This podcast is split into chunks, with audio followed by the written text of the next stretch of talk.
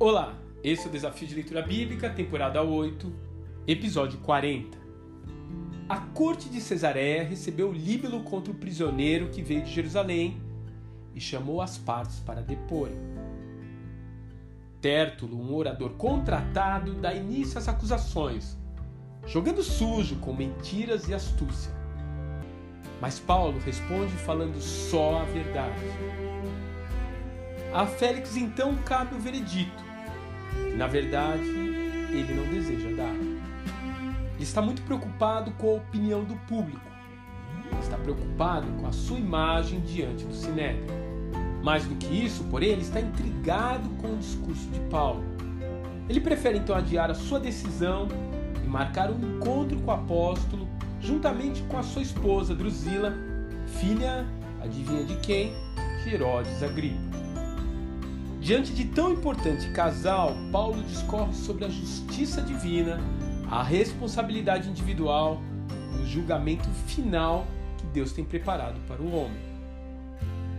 Félix já era conhecido por sua truculência ao lidar com opositores, mas Paulo não se deixa intimidar e aproveita a oportunidade para exortar o governador a que se reconcilie com Deus. Provavelmente esse homem ainda ouviu o apóstolo por várias vezes, mas continuou sempre fugindo de tomar decisões.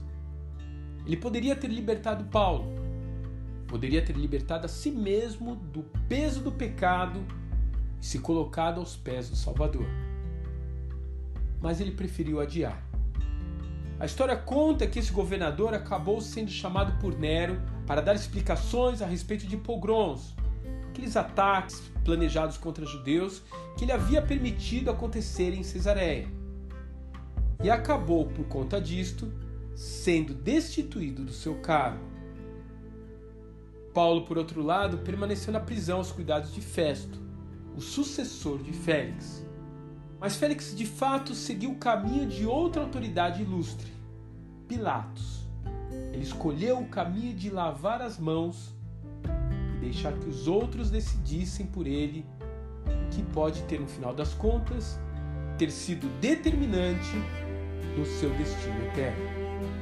E tratando ele da justiça da temperança e do juízo vindouro, Félix, espaforido, respondeu: Por agora vai-te, e em tendo oportunidade, te chamarei novamente.